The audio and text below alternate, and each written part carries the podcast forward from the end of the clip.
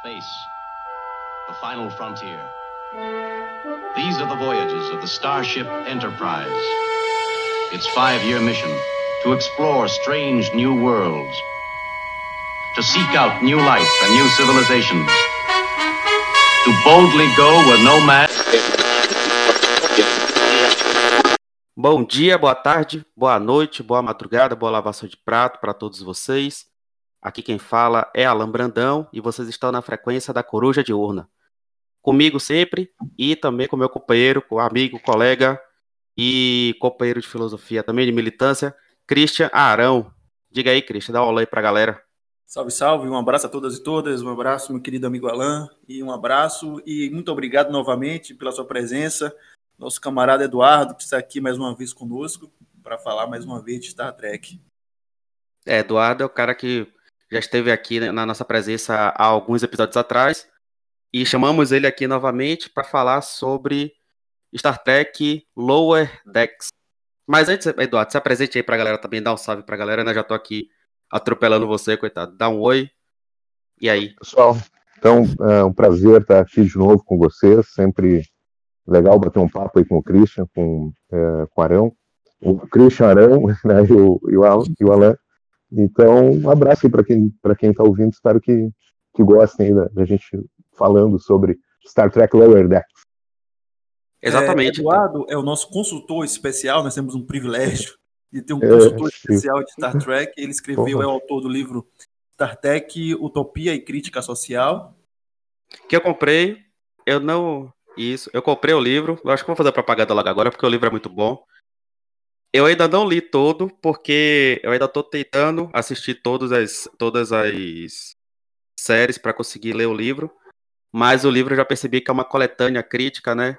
Analisando Isso. aspectos sociais e políticos que é possível. Reflexões sociais e políticas não é possível de se extrair em várias das séries de Star Trek. E aí eu fiquei com medo de ler ainda, porque eu tô com medo de pegar spoiler. Por isso que eu não li todo ainda. Mas eu li a primeira parte que você introduz o seu trabalho, é um livro maravilhoso, já elogiei bastante. Eu acho que vale a pena para todos aí comprarem. Está nas melhores lojas do ramo, inclusive na Amazon, né? Inclusive no Milionário de é, Isso. Valeu. então, sem, sem mais delongas, vamos entrar na nossa pauta de hoje, que é discutir a, a nova série de Star Trek, é uma série animada, Star Trek Lower Decks, que é, é, é segue um, um, vamos dizer, um padrão um pouco diferente do que vinha, ser, do que vinha sendo feito de Star Trek, embora não seja a primeira animação, né? Já tinha já existia animação da série original, mas surgindo com um estilo de animação inclusive diferente e tal. E para começar, vamos, vamos tentar então fazer um panorama geral. Então, o que é que você achou desse primeiro episódio de Lower Decks, Eduardo? Gostei muito. Eu acho que, como tu bem falou, uh, não é a primeira animação de Star Trek. Uh, teve na década de 70 uma animação com baseada na série original, né, com os personagens clássicos ali, Kirk, Spock, McCoy. E agora eu acho que a gente vive uma era de ouro assim das animações, né? Aquela essa animação original lá da década de 70, ela não ela é mais bobinha assim, né? Não é tão tão interessante quanto está se fazendo hoje em dia. E esse cara aí que criou o Mike Mike McMahon, é o nome dele. Ele é um ele é um veterano do Rick and Morty, né? Então, quer dizer, o cara já vem com, com qualidade, assim. E aí eu gostei muito do que, do que ele apresentou nesse primeiro episódio. Eu acho que é, é importante a gente saber rir da, das nossas próprias, uh, do jeito que a gente é. Então é uma maneira de, de, de, abordar Star Trek de uma maneira irreverente, né? uma forma irreverente, que, que ao mesmo tempo traz toda a tradição, né? através de, de easter eggs, referências, e ao mesmo tempo rir né, dessas coisas que, que a gente consegue rir de Star Trek. Gostei bastante do, do, do episódio. Bom, é, Eduardo, deixa eu só fazer uma pergunta aqui, como como eu já falei né, com vocês, eu não assisti ainda o, o, a animação, mas esse nome me chamou a atenção, né? Star Trek Lower Decks, né, os decks inferiores. É, acho que para quem não é acostumado com a série, Star Trek ele tenta emular em, uma, em uma, um cenário de viagem espacial, mas na verdade o, a nave ele é como se fosse um navio, né? Ele funciona como se fosse to, toda a estrutura militar de um navio. E aí, quando você fala de um deck inferior, você fala, na verdade, me pareceu, né? Não sei, vocês me corrigem se eu estiver errado. Me pareceu falar muito sobre toda essa equipe de pessoas, todo esse conjunto de pessoas que na série não aparecem, né? Que não são os protagonistas, porque a série ele lida muito com a ponte, que é onde ficam os capitões, os, o capitão e a, a maioria dos oficiais, né? Oficial de ciência, oficial de comunicação, oficial de armas, né? O, o, a pessoa que fica com o timão, por assim dizer. Uh, e aí me pareceu um pouco isso, né? Decks Inferiores parece que agora vai falar um pouco desse povo todo, que na série parece que era mais jogado para morrer, né? O, o povo da, da camisa vermelha, por exemplo, ou a galera que ficava. Red shirts. Exato, os ou então o povo que ficava na engenharia, quando rolava um, um buraco na, na nave, eles saíam voando pelo espaço e ninguém sabia o que, que eles faziam. Os então, figurantes. os figurantes, aí, então, é, será que tem alguma abordagem nesse sentido, assim, de mostrar um pouco o, a cozinha da nave, na né, realidade das pessoas que não são, assim, tão prestigiadas na nave? É, o, a ideia, é, como tu, tu, tu, observou muito bem, a questão do navio, né? A grande referência para o Gene Roddenberry, quando ele criou a, a Enterprise, Enterprise é até nome de, de navios, né? Que, que já existiram. É, a referência é, é, é, um navio, né? A ideia de um navio ali flutuando, ou submarino, né? No, só que no espaço. Então tem toda essa cadeia de comando e, os, e tem os alferes, que são aqueles jovens que recém saíram da, da academia da frota e estão ali comissionados nas suas primeiras é, missões, né? E, e, e, o conceito é muito interessante da, da série, por quê? Porque é, na, na, nova geração teve um episódio da sétima temporada chamada Lower Decks, com esse conceito, que era mostrar né, o outro lado da nave, essas pessoas que, que trabalham dentro da nave, mas que estão lá nos decks inferiores, né, porque os decks superiores onde ficam os oficiais graduados, no, nos quais sempre a história gira em torno, né? O, o Capitão Picard, primeiro oficial Hiker, a conselheira Troy, o, o Data, etc. Né? Então aí escreveram um episódio com esse conceito. Não, vamos mostrar como é que funciona a nave a partir da perspectiva desses jovens, né, que estão ali querendo ser promovidos, estão se esforçando ao máximo para subir, né, dentro da, da, da, hierarquia. E aí esse Mike McMahon, o cara ele é um obcecado pela nova geração. Porque existe, existe o tracker assim, soft e existe o tracker hard. Ele é um tracker hard e hard pela nova geração. Ele é apaixonado, assim, completamente louco pela nova geração. E um dos episódios favoritos dele é justamente esse episódio Lower Decks, né, da nova geração, da sétima temporada. E aí o cara criou uma série em torno disso, né, desse conceito, de mostrar como é que funciona ali com a gurizada, né, os piá, a gurizadinha nova que está dentro da nave. Eu achei bem, bem interessante isso, bem, bem legal a ideia. É, eu achei também, é, eu fiquei encantado e esperando ansiosamente lançar esse primeiro episódio, justamente por essa característica, pelo título e, e por, essa, por essa abordagem né, de, de tratar dos decks inferiores, que os decks inferiores não são exatamente é, é, inferior fisicamente, né? ou seja, não é que se está abaixo mas está abaixo numa certa hierarquia mesmo, né? Que fica ali, que como Alan trouxe, são essas pessoas que ficam é, é, sem nome, são os figurantes. E agora essas pessoas têm, aparecem mais. Então eu achei, fiquei assim, criei uma expectativa absurda, mas eu vou tentar, vou oferecer uma, uma opinião tanto quanto divergente aqui, que ao, ao assistir o primeiro episódio, talvez as minhas expectativas não foram muito correspondidas. Eu digo, hum, explico melhor isso. É, além disso, né, além desse tema, que ser um tema para mim muito bom, muito importante, tinha uma outra coisa também, que esse estilo de animação, como o Eduardo trouxe, né, a gente vive na era de ouro da animação, a gente tem uma série de animações interessantíssimas, né? Eu lembro de Rick e Morty, que inclusive parece muito traço, não sei se é a mesma é, empresa, é, as pessoas que fazem, mas o traço do desenho uh, assemelha-se ao Rick and Morty, assemelha-se a temática talvez aí de Futurama, obviamente numa pegada diferente. É que o cara e... veio do Rick and Morty, né? Então certamente tem essa influência sobre o traço é, também. Com certeza. Mas aí qual foi então a minha o, o, o meu desapontamento nesse primeiro episódio? É, uma coisa que me interessa na, na, na, nova geração de Star Trek e, e também em Rick Morty, que eu achei que seria talvez uma fusão dessas duas séries, é abordar questões profundas de, de ficção é, que, que, são que tem a ver com existencialismo, com política, com as coisas mais diversas né, que a ficção pode nos proporcionar. E nesse episódio eu não vi nada disso. Eu certo. não vi um filme assim profundo que nos, que nos pegasse assim.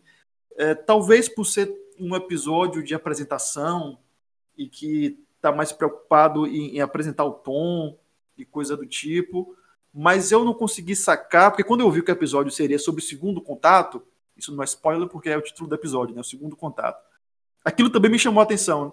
porque para quem para quem, quem vê Star Trek, sabe que o primeiro contato é o primeiro contato com as, as raças alienígenas que não tiveram contato com, com, com outras raças no universo. Isso. Isso é muito é, é, é, isso é muito colocado, muito abordado e tal. Mas e daí? E depois disso? E o segundo contato? Então eu fiquei assim ansioso, né? Porra, o segundo contato com os lower decks e tal. Mas é, é, eu não vi a, a problematização ética ou existencialista o que você achou disso, Eduardo? Não, isso aí não, não certamente não teve, né? Mas uh, eu, eu não estava realmente esperando muito isso.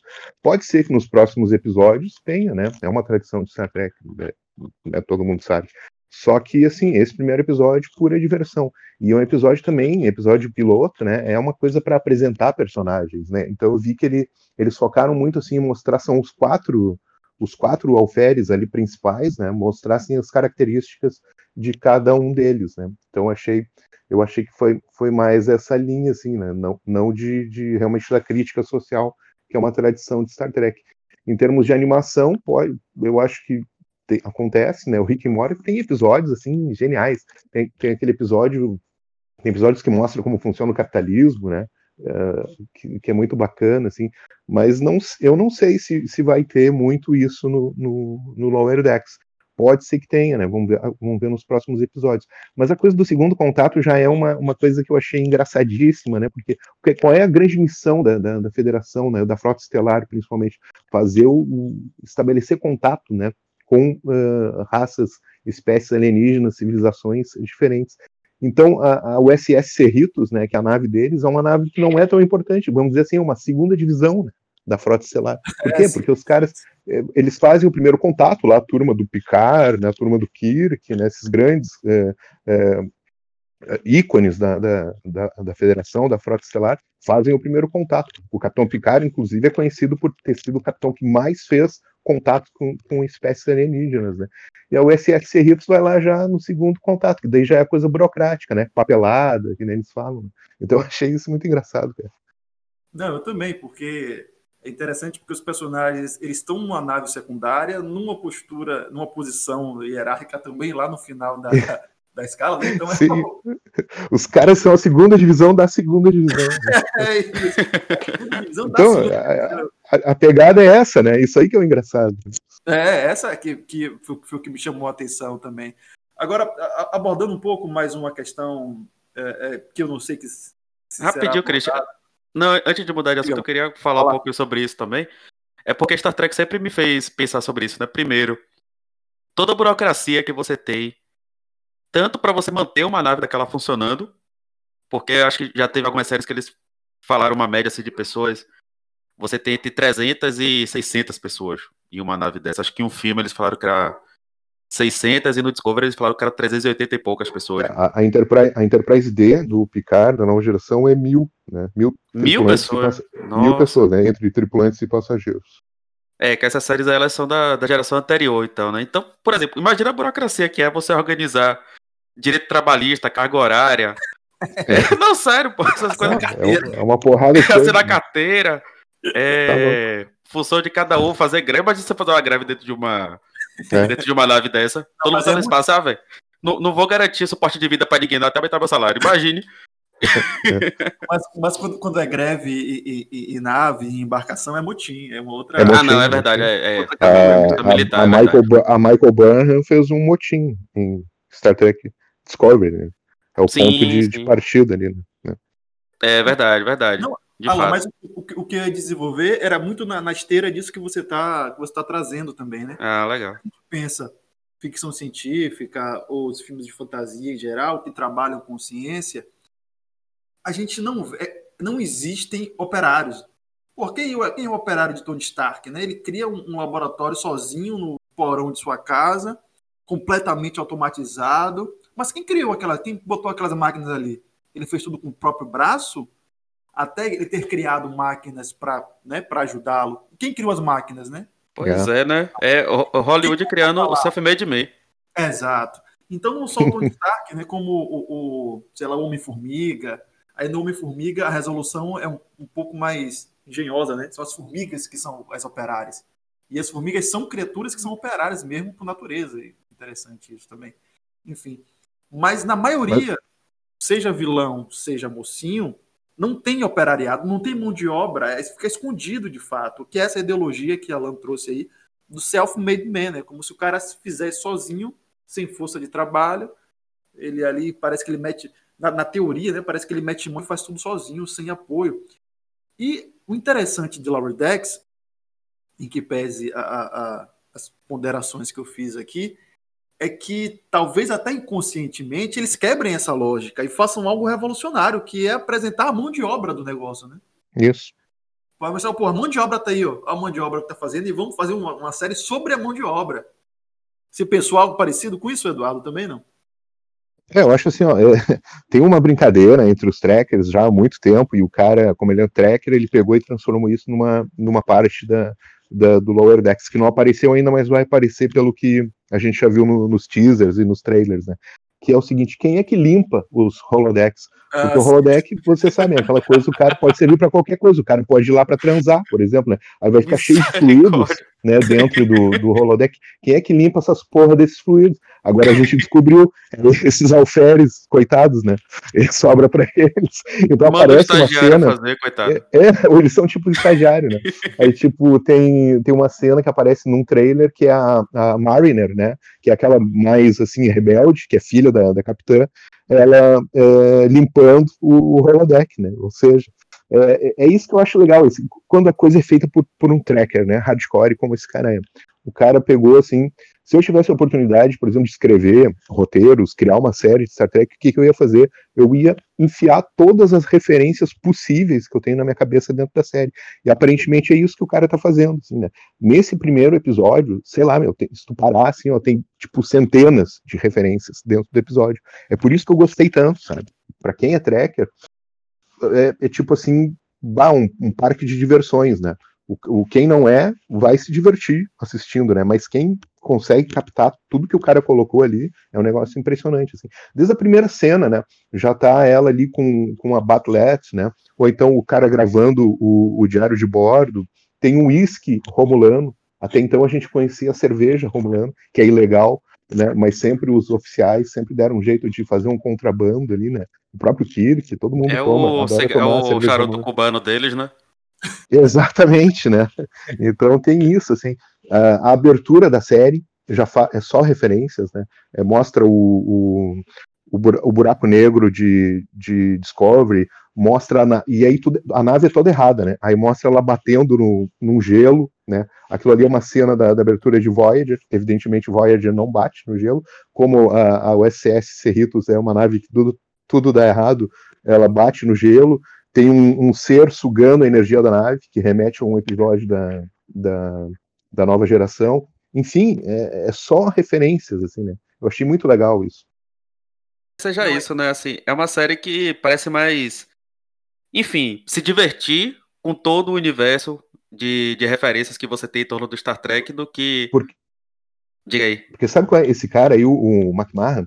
Ele era. Ele criou um Twitter há muito tempo atrás que ele uh, era TNG Season 8, né? Uma oitava temporada da nova geração. Então ali ele fazia tweets assim com plots, né? Engraçados, geralmente engraçados, né? Cômicos para a nova geração. O ah, cara tem essa veia cômica, assim, né? Então vale a pena, assim, quem não conhece, procure esse, esse Twitter dele, que é muito legal, os, as, assim, as, os argumentos que ele fazia ali para criar episódios cômicos, né, de uma hipotética oitava temporada da nova geração. Então isso agora ele está fazendo bom. em forma de ser. O cara deu uma grande sorte na vida, o cara tirou na loteria. O que ele fazia no Twitter, agora ele pode fazer numa série. Né? Tá ganhando dinheiro para fazer. Exatamente, né? É um, um, um, um lance que ele ama, né? uma fanfic que virou canônica, né? O cara que escrevia fanfic. Exatamente, né? Muito legal. E é isso assim, né? Tipo, é, não, é uma, não é uma coisa assim, é, como eu tava dizendo, né? Vai brincar com esse curso de referências, vai fazer as, transformar as fanfics em algo que faz parte da série, né? Que mostra os bastidores da série, do, de todo o universo de Star Trek. E aí me parece que essa questão, essas questões mais filosóficas, mais amplas, é, esses debates éticos, morais, metafísicos até, que faz parte de Star Trek, parece que vão ficar vão ser deixados um pouco de lado porque a gente vai estar lidando mais com o povo que mete a mão na massa para tudo acontecer.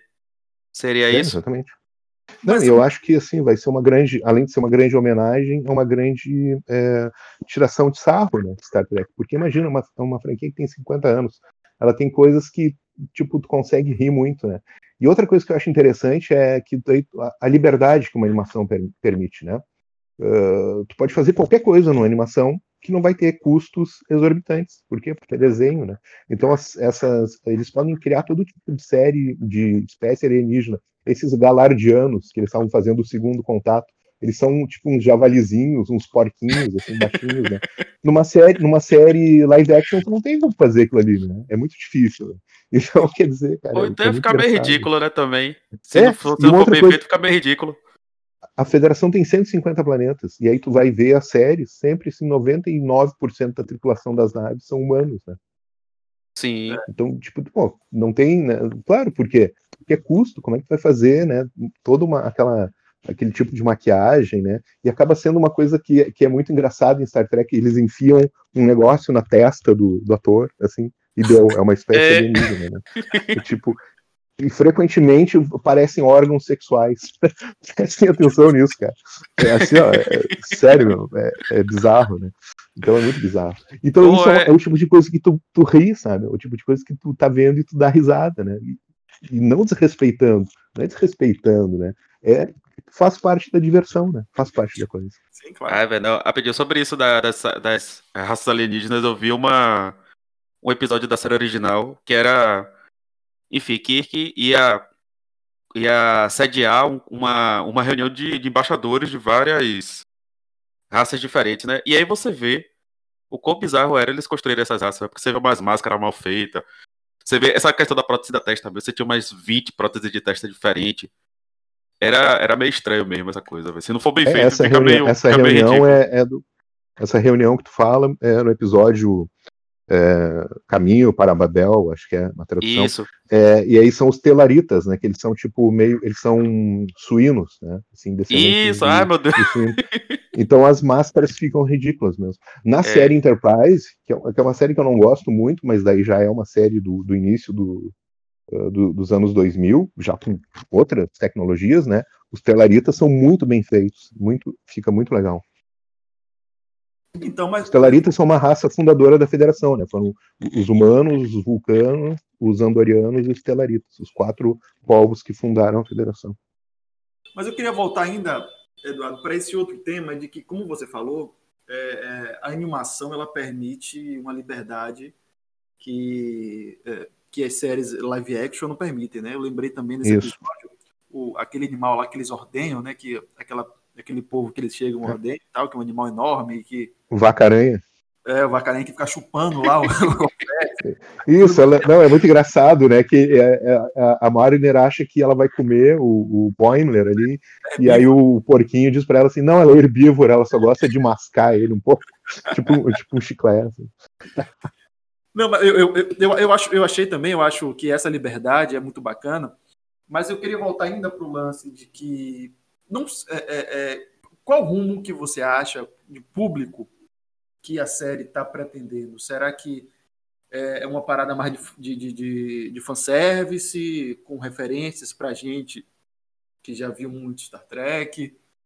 Ou abordar públicos novos? Porque é, tal, eu não vejo, por exemplo, exatamente como um público de, de Rick Morty, né? Que seria uma questões mais ligadas à filosofia, à, sociologia e as questões, mas é uma série mais de comédia. Você acha que você imagina que a série vai seguir por esse rumo ou talvez aborde ainda que brevemente esses temas que eram mais abordados nas outras séries de Star Trek? Eu acho que vai, eventualmente vai ter alguma pitada de, disso, né? Só que eu acho também que Star Trek é complicado. Star Trek não consegue atingir o grande público. Porque é uma, é uma espécie de subcultura, né? Que, que, que tem dentro. Porque são muitos detalhes, né? Que tu. Que tu. Que só o fã mesmo conhece. Como eu estava falando desse episódio. Que é, qual o, o, o cara, o consumidor de animação comum, que vai saber o que é um Butler? E ele vai entender a referência que, que ela diz assim. Uh, ah, eu consegui de um Klingon com um tapa-olho. Poxa, essa referência ela está fazendo um filme de 1991, que é o Star Trek 6, que tem o General Chang que usa um tapa-olho. Ou então o General Martok, que, apare... que é um Klingon com... que perde um olho na, na guerra Dominion, né? De Deep Space Nine. Então eu acho meio complicado, assim, né?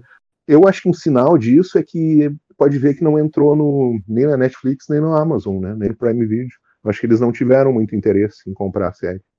Então, não sei, eu acho que acaba sempre, sempre ficando meio assim. É claro que escapa um pouco, né? Pega gente que não é tracker, mas o, o grosso mesmo vai ser público tracker. Não, mas a, a minha questão é justamente essa. Talvez uhum. fosse tão somente é, é, tanto autorreferencial, mas trazendo questões é, possíveis de trazer no ponto de vista dos lower decks, né, dos, dos oficiais Sim. inferiores, as questões que já eram abordadas anteriormente. Porque eu, eu não acho que não dá, pra, eu não acho que seja incompatível discutir essas questões, porque a gente está tratando dos lower decks, mas discutir as, as grandes questões que o Picard discutia, né, com, com o que, ou com a, a questão dos Borgs, todas essas Sim. coisas, para mim seria genial assim se Sim. tratasse, fosse tratado isso pelo, pelo, pelo ponto de vista dos lower decks, talvez até abordando os mesmos acontecimentos. E, e aí assim um, seria um, um, um fanservice muito bacana, inclusive também, abordar os mesmos acontecimentos, mas do ponto de vista da nave inferior e da tripulação inferior da nave inferior, saca? Ponto de vista. Pois é, né? Tipo, tá o povo lá, enfim, como você falou, né? Lavando o holodeck, é, cuidando de alguma de alguma máquina, não sei o que, e do nada tem uma invasão de Borg e todo mundo começa a ficar hipnotizado. Como é que eles vão lidar com isso, né? Lá embaixo, vocês sabem de é, nada o que, é que tá pelo, acontecendo. Pelo teaser ali no final, no próximo episódio, vão aparecer os Borg. Só, só que os Borg são, são cute, né? São fofos ali, pelo que aparece. Né? Então, tipo assim, não, eu vou, eu vou falar para vocês como é que eu vejo a série, como é que eu quero que a, que a série seja. Evidentemente, em algum momento, eu acho que vai ter drama, né? E vai trazer também os elementos sociais que Star Trek aborda. Se não trouxer, está fazendo o trabalho incompleto. Porque o trabalho que o cara está fazendo ali é rememorar, é trazer todas as referências de 50 anos, de cinco décadas de Star Trek. Então, eu quero ver essa série da seguinte forma: eu quero dar risada com as loucas aventuras do, dos alferes da USS Cerritos, né? Mas ao mesmo tempo, cada cena assim, ah, aquilo ali apareceu no filme tal, aquilo ali apareceu no episódio tal. Vai ser. Ah, isso vai fazer parte da diversão, sabe?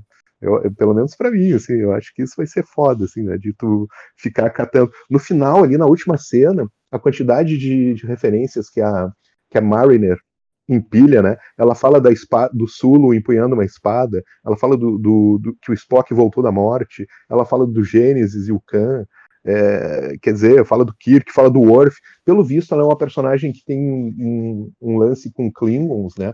Ela fala uma vez, num momento que ela esteve presa numa prisão Klingon, ou seja, ela esteve em Hurapent, que é a, a prisão clássica Klingon, né? Que é tipo uma Sibéria assim. E ela fala que ela teve que brigar com um Yeti, né, que tentou roubar o sapato dela. Ao que, que ela está se referindo?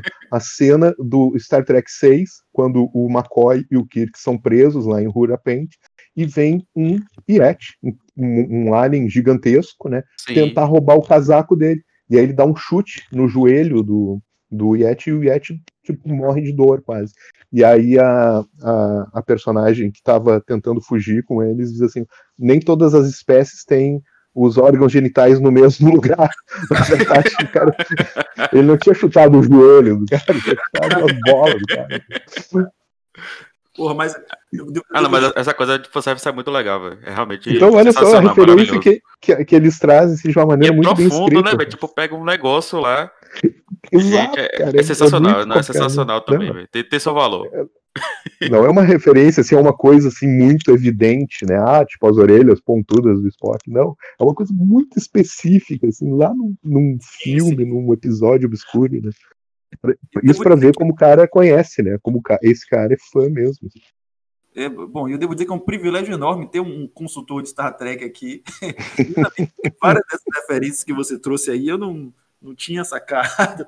Mas, enfim, eu acho que é, que é possível fazer, manter esse estilo de comédia e tal, e trazer as outras questões que Sem dúvida. caras pra gente. O, o Rick Morty mostrou que isso é muito possível, né? Inclusive, tem um episódio de Rick Morty que é um, um, um, easter egg de Star Trek, né? Não sei se você assistiu, Eduardo, ou se Alan assistiu também mas tem um episódio. Não, não, não sei. É, o que aparece um, um Ferengue? Não, aparece Borg. Ah, não, esse eu acho que eu não vi. Eu sei que no primeiro episódio de Rick Morty, numa, numa cena aparece, eles estão numa fila, aparece um, um Ferengue ali. Não, mas esse... mas esse dos Borgs eu não vi. Vou procurar. Esse easter egg é um easter egg maior mesmo, é o episódio todo sobre isso. É um episódio ah, que, legal. que chega numa, num planeta que tem uma consciência unitária, que chama unidade. E aí essa consciência tem uma outra consciência unitária, que é uma espécie de diamante dessa consciência, que são justamente os Borgs. Eu, eu não lembro, mas eu acho que não chama Borg, mas é igualzinho os Borgs, inclusive as naves quadradas e, e, e tal. Então é um, um, uma referência completa de Star Trek, né? E, e, é isso, eu acho que não só se a gente pegar, sei lá, desde The Big Bang Theory, que faz-se comédia com essas referências à cultura, à, à cultura nerd, né? Isso sobretudo muito a Star Trek, e, bom, mas eu só queria dizer que eu concordo com você. É, eu gostaria que fosse assim também, né? Eu gostaria de que eles mantessem essa coisa mais despretensiosa e brincalhona, mas que também tivesse ali essas questões é, é, de, de, de, sociais, existenciais e etc. O problema aí é que, se a gente comparar com outra série que eu trouxe aqui, que é Rick and Morty, que apesar de ser uma série de comédia, é uma série de comédia pesada. É Sim, série, sem dúvida. É uma série de comédia que tem episódios, inclusive, porra, que você fica até para baixo se você se deixar levar por aquela. Né? Aquela Aquele episódio que ele vai no planeta, que ele no universo que ele mesmo criou, que eles são minúsculos, né? E eles funcionam, e eles trabalham para gerar energia para ele. E Nossa. aí esses caras conseguem se desenvolver e criar um universo que gera energia para eles. É muito legal, é uma sátira do capitalismo, né? É, e tem um, um, uma, uma, outra, uma outra, um outro episódio que virou meme, inclusive, que é quando eles destroem o próprio universo dele, né, o universo que eles vivem, e vão para outro universo paralelo e matam as versões dele, ou as versões deles morreriam de qualquer sorte, enfim, e enterram os corpos deles, né, no, das versões dele do outro universo e tem um discurso que o, o, o Rick faz para a irmã, dizendo: Olha, nada faz sentido, enterrei o meu corpo aqui, sabe? Um negócio assim, pesado, né? Então, ainda que seja uma série de, de humor, de comédia, é uma série pesada. E a, a, a, até então o Lower Decks não se propõe, ao que parece, muito embora tenha algo de gore de vez em quando, né, de, de sangue e tal, se propõe ser uma, se propõe ser uma série mais leve. E nessa leveza, você acha, Eduardo, que é possível e compatível trazer essas questões mais sérias? É, eu acho que sim, porque até como a gente estava falando, né, é, a questão do, do ponto de vista, né, mudar, porque a gente conhece até hoje um ponto de vista, que é o ponto de vista da, uh, dos oficiais uh, graduados, né, e agora a gente vai ver uh, os jovens, né? Eu acho que pode trazer muito essa questão assim da relação de pessoas mais velhas com, com jovens também, né? Eu acho que isso já ficou um pouco claro assim na em mostrar como a mãe, uh, a capitã Freeman, né, que é mãe da Mariner, é, como ela é um pouco opressora em relação à filha, porque a filha não se enquadra perfeitamente nos padrões, né? Ela é uma jovem assim muito muito expansiva, muito efusiva, né? Então já, já vê que tem um conflito aí de gerações. Então, já, já se percebe que tem um primeiro assunto, um primeiro tema que pode ser debatido, né? Que, e até vai fazer. E, e já que é uma animação assim que fala de jovens, ela pode despertar o interesse em jovens, né? Que vão talvez se ver representados ali, né? Nessa questão. Então acho que sim, eu acho que é, é como eu estava dizendo, né? o cara está se propondo, na verdade, a recuperar tudo que aparece em Star Trek, ele quer mostrar, assim, homenagear. Então, se ele não trouxer a crítica social, não trouxer esses assuntos mais sérios, ele está falhando nesse objetivo, né? Não está sendo completo. Massa, massa, bacana. Então, e esse é... também, né? Só fazendo um comentáriozinho, acho que a gente já está para encerrar, né? É... Mas acho que o fanservice ele tem dois caminhos, né? Ele tanto é um serviço para o fã, como o próprio nome já diz, mas ele também é, é uma, uma forma de, como o Eduardo falou, é uma animação, né, vai chamar pessoas mais jovens para assistir Star Trek e vendo essas referências pode começar a assistir as outras séries também, né? Começar a ver a, a Star Trek mais profundamente. E acho que, pelo que, pelo que eu entendi, né, falando com alguém que não assistiu ainda o episódio, parece que a série é muito mais um convite, né? Ó, gente, veja aqui esse universo, que é um universo que é muito, muito interessante, muito bom, traz muitas ideias, é algo que está além dessa... É algo que traz um, um, universo, né? Pensando aqui no sentido polissêmico da palavra, traz um universo de ideias, um universo de possibilidades, um universo de é, pontos de vista diferentes daquele que a gente está acostumado a ver. E pelo que eu entendi é isso, né? O Star Trek Lower Decks é um convite. Ser... E eu acho que ele tem Sim, pode Ser um... Diga aí. Pode ser uma porta de entrada para drogas mais pesadas. Tipo, Exato. então, mas assim, ó, eu queria falar ainda no, nas, em algumas referências. Eu, eu anotei algumas referências aqui, né, das muitas que aparecem. Por exemplo, o George LaForge, ele usa aquele da nova geração, né? O engenheiro. ele é cego. Ele usa aquele dispositivo chamado de visor, né? Aparecem dois personagens usando o visor, ou seja, não é uma coisa única do Jorge, né? Tem outras pessoas cegas que uh, utilizam uh, aquele dispositivo para poder enxergar. O, Whisky Romulano já falei, Batlet, né? Que é aquela arma típica Klingon, aparece também. É, setar sinopse, né? Ele, quando ele está descrevendo ali para Tende, né? Que também, em parênteses, né, a Tende, é aquela personagem verde, ela é de Orion, né? Orion é, aparece desde o primeiro piloto de Star Trek, aquele que não era com o Kirk, né? Que era com o Capitão Pike. Então, colocar essa personagem, eu acho que é a primeira vez que se vê uma personagem dessas, dessa espécie como oficial da frota, né? E ali o, o Boimler está explicando para ela sobre os ops, né? Os diversos ops que tem na, na, nave, que são os centros de operações, né? E ele fala do Cetacean Ops, que é uma coisa que é mencionada pela primeira vez na nova geração, que é um, um, um setor de operações da nave onde ficam golfinhos e baleias, ou seja, são espécies, né? De eh, cetáceos que é muito interessante. E nunca apareceu. É falado duas vezes na história de Star Trek, essa foi a terceira. Pode ser que agora, como se tratando de uma animação, indo naquele ponto que a gente falou que tudo é possível, né? Pode Sim. ser que eles mostrem esses oficiais na água, né? É, o que mais? Ah, quando eles estão no planeta, eles usam um veículo, né? Terrestre. Aquele veículo se chama Argo. Ele aparece no Star Trek Nemesis, né? O último filme da nova geração. É, o que mais que eu tenho aqui? Ah, o bar que eles estão parece o Ten Power, né, que é o bar de, de da, da, Enterprise D, da nova geração, e o Rutherford, né, que é aquele cyborg, ele está no encontro com uma com uma trio, né? A trio é uma espécie muito importante em Deep Space Nine, que é a Jazia Dax. E uma coisa do cyborg, eu achei, eu, isso eu achei meio bizarro, assim, né? Porque é, é um grande tabu em Star Trek, desde a época do, do Khan, né? A questão de aprimoramento genético e, e, pelo que eu entendi, ele se tornou um ciborgue por livre e espontânea vontade. Foi uma espécie de aprimoramento, né? Que é uma coisa que não é comum, né? A gente vê em, em Star Trek, ou muito bem aceito, né? É, o Rutherford e ela fazem uma caminhada pelo casco, em certo momento, né? Aquilo ali está reproduzindo uma cena de, de, Star Trek First Contact, que é o, o segundo filme da nova geração, ou seja, é cheio de referências, né? E uma das mais interessantes, que é breve, assim, rapidíssima, né? Quando os zumbis estão sendo curados ali, né? Porque tem zumbis no episódio, e eu acho isso incrível, né? Eu sempre quis ver zumbis em Star Trek, é um sonho realizado. aí é, eles têm aquela substância preta que eles é, cuspiam, né? E aí aparece um vulcano com a substância cobrindo exatamente a região onde ficaria um cavanhaque, ou seja, né, uma referência ao Evil Spock, lá do episódio é, do, da, da, série clássica, né, do Universo Espelho.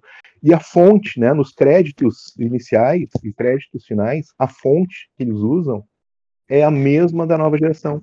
É isso que eu estava falando, o cara é obcecado pela nova geração. Né? Então, tudo ele coloca, né?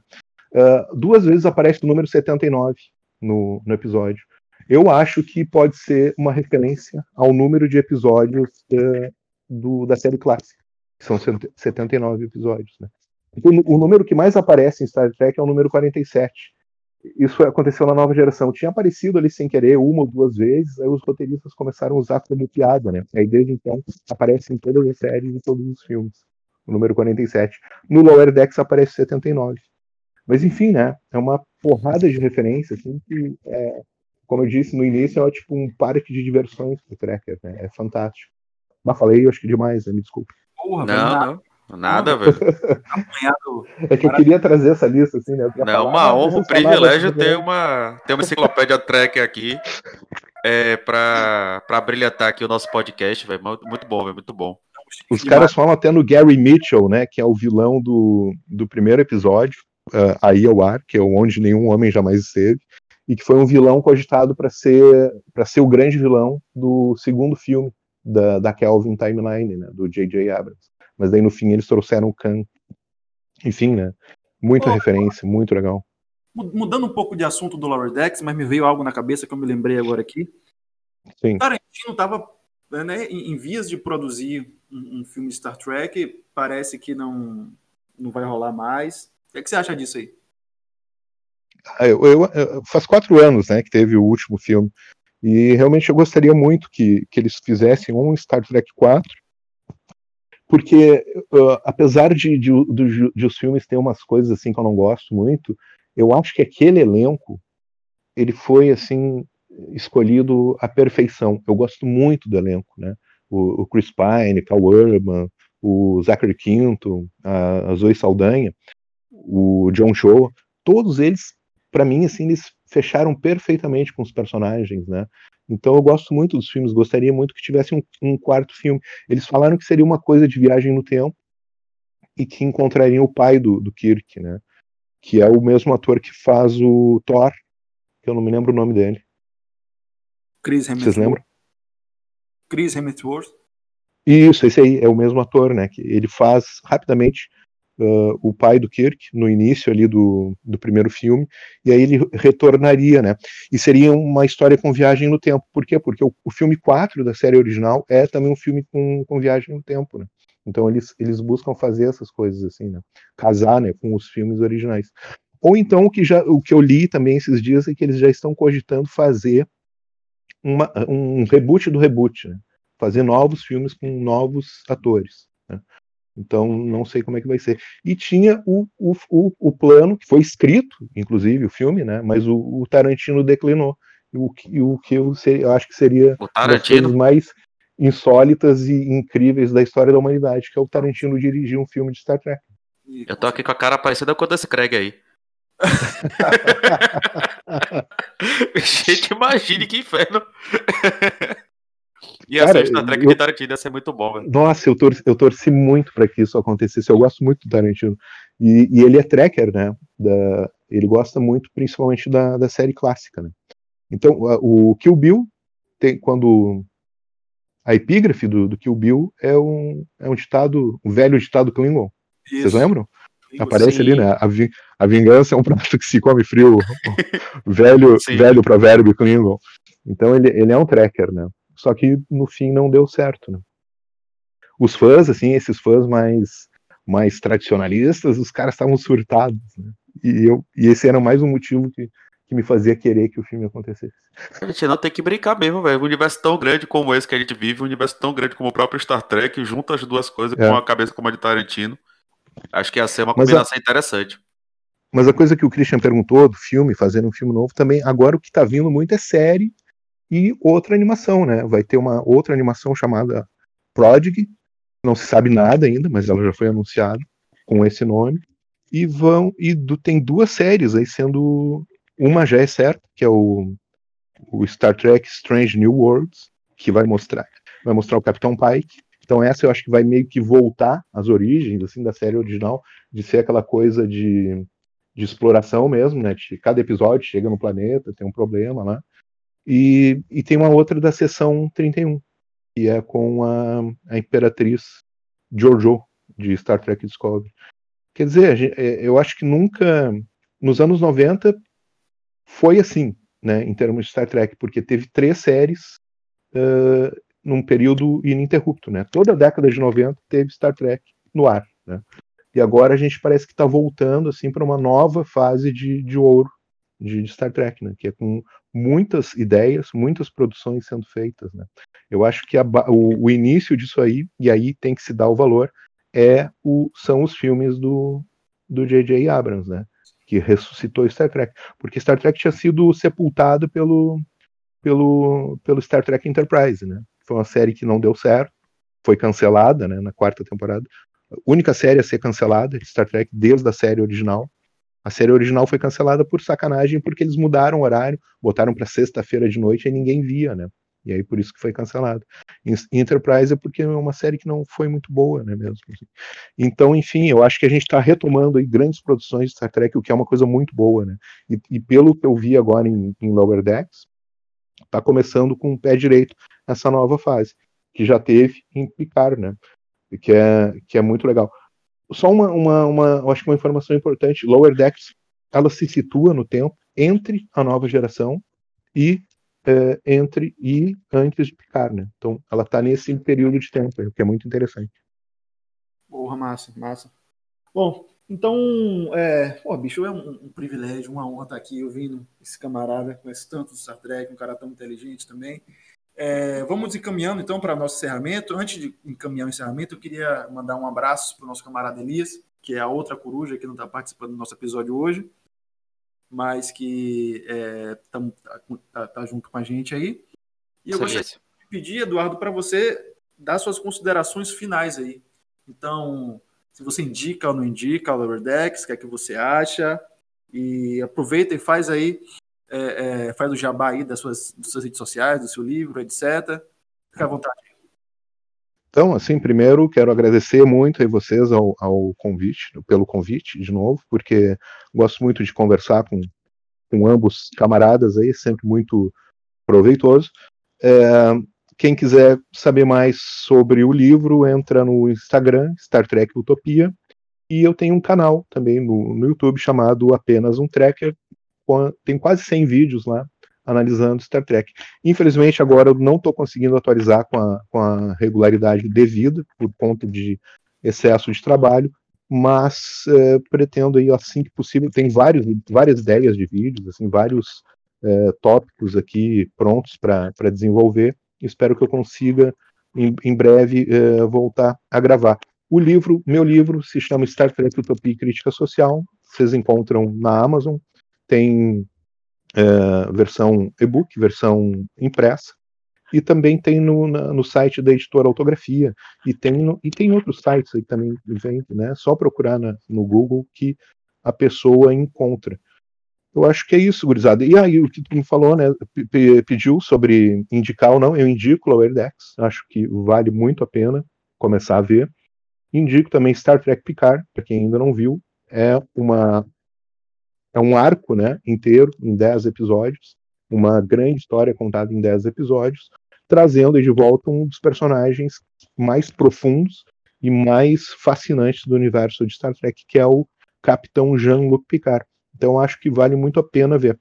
Pena que os, uh, os, os, short tracks, né, que são uh, outra produção também que está rolando muito legal, são mini histórias né, de 15 minutos de Star Trek, Segunda temporada não entrou no Brasil ainda, nenhuma das, das plataformas aí de streaming, né? Primeira temporada tem na Netflix, eu recomendo muito. Então é isso, gente, basicamente. Massa, então está aprovado pelo maior especialista em Star Trek do Brasil. ah, quem dera, quem dera. Sempre aprovado, então, no episódio de hoje. Alan, é isso aí, parte. gente. É, agradecer, Eduardo tá aqui, né? Sempre uma honra, um privilégio estar conversando com ele sobre Star Trek, crítica social, filosofia e tudo mais. É uma enciclopédia, real provou aqui, né? Uma enciclopédia na, no universo de Star Trek. É, pedir para todo mundo, né, que ouviu até aqui, sigam também nas redes sociais do Cruja de Urna. Twitter, Instagram, Facebook, sempre a Coruja Diurna. A gente tá no YouTube também, esse episódio de vontade disponíveis no YouTube. Mas em breve a gente vai lançar um vídeo também explicando como é que vocês podem ouvir no agregador de podcast no celular, que eu acho que é mais. que eu acho que é mais tranquilo de ouvir. No mais é isso. Sempre satisfação estar contigo, Christian. Agradecer demais a todo mundo que ouviu até aqui e até a próxima. Valeu, abraço, até a próxima.